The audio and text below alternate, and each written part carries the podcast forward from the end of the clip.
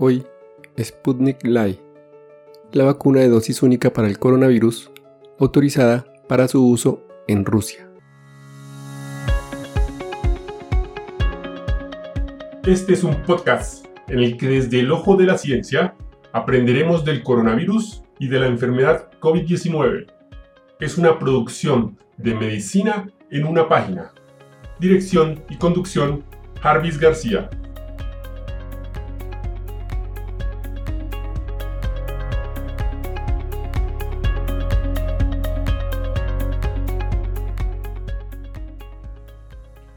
Hoy 6 de mayo del 2021, en su página de internet Sputnik, publicó la información sobre el estudio de la nueva vacuna Sputnik Light.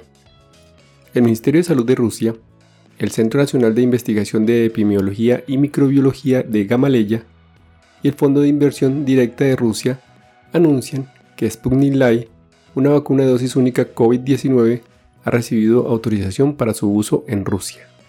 Sputnik Light es el primer componente serotipo adenovirus humano recombinante número 26 de Sputnik B, la primera vacuna registrada en el mundo contra el coronavirus. La vacuna de dosis única Sputnik Light demostró una eficacia del 79.4% según los datos analizados tomados de 28 días después de que se administró la inyección como parte del programa de vacunación masiva en Rusia.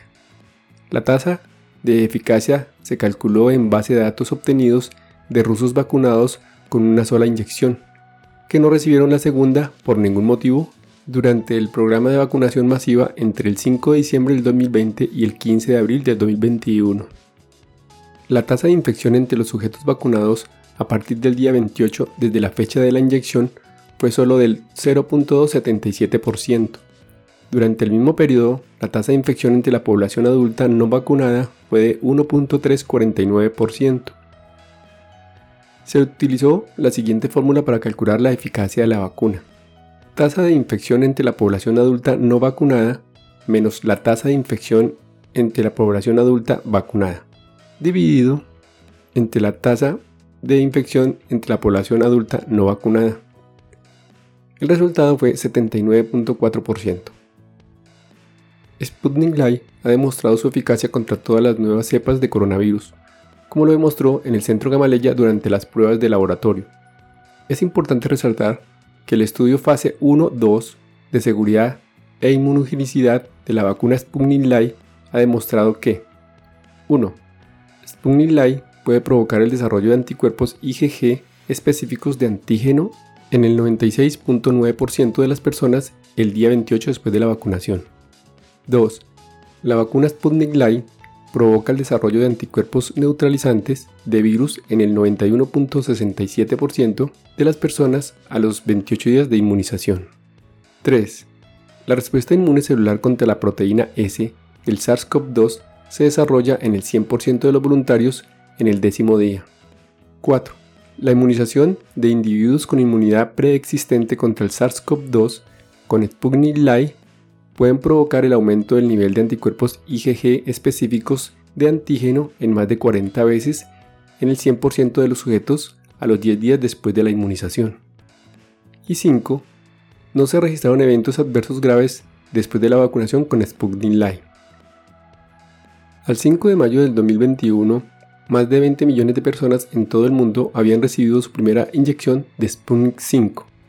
Sputnik Light es compatible con los requisitos estándar de almacenamiento y logística de vacunas, al mismo tiempo que es asequible con un precio de menos de 10 dólares.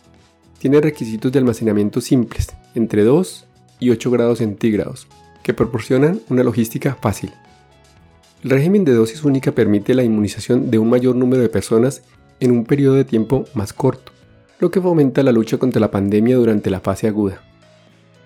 La vacuna Sputnik Light se basa en una plataforma de vectores adenovirales humanos bien estudiada que ha demostrado ser segura y eficaz, sin efectos secundarios a largo plazo, como se confirma en más de 75 publicaciones internacionales y en más de 250 ensayos clínicos realizados durante las últimas dos décadas.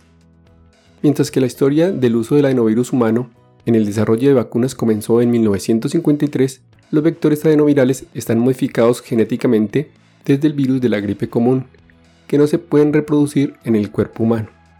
Cuando se usa la vacuna Sputnik Light, el coronavirus en sí no ingresa al cuerpo ya que la vacuna solo contiene información genética sobre la parte de su capa proteica externa, los llamados picos, que forman en su corona.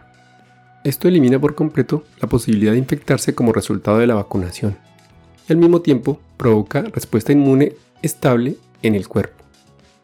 La vacuna Sputnik 5 de dos dosis sigue siendo la principal herramienta de vacunación. El 21 de febrero del 2021, el Centro Gamaleya lanzó un estudio de eficacia global de Sputnik Light.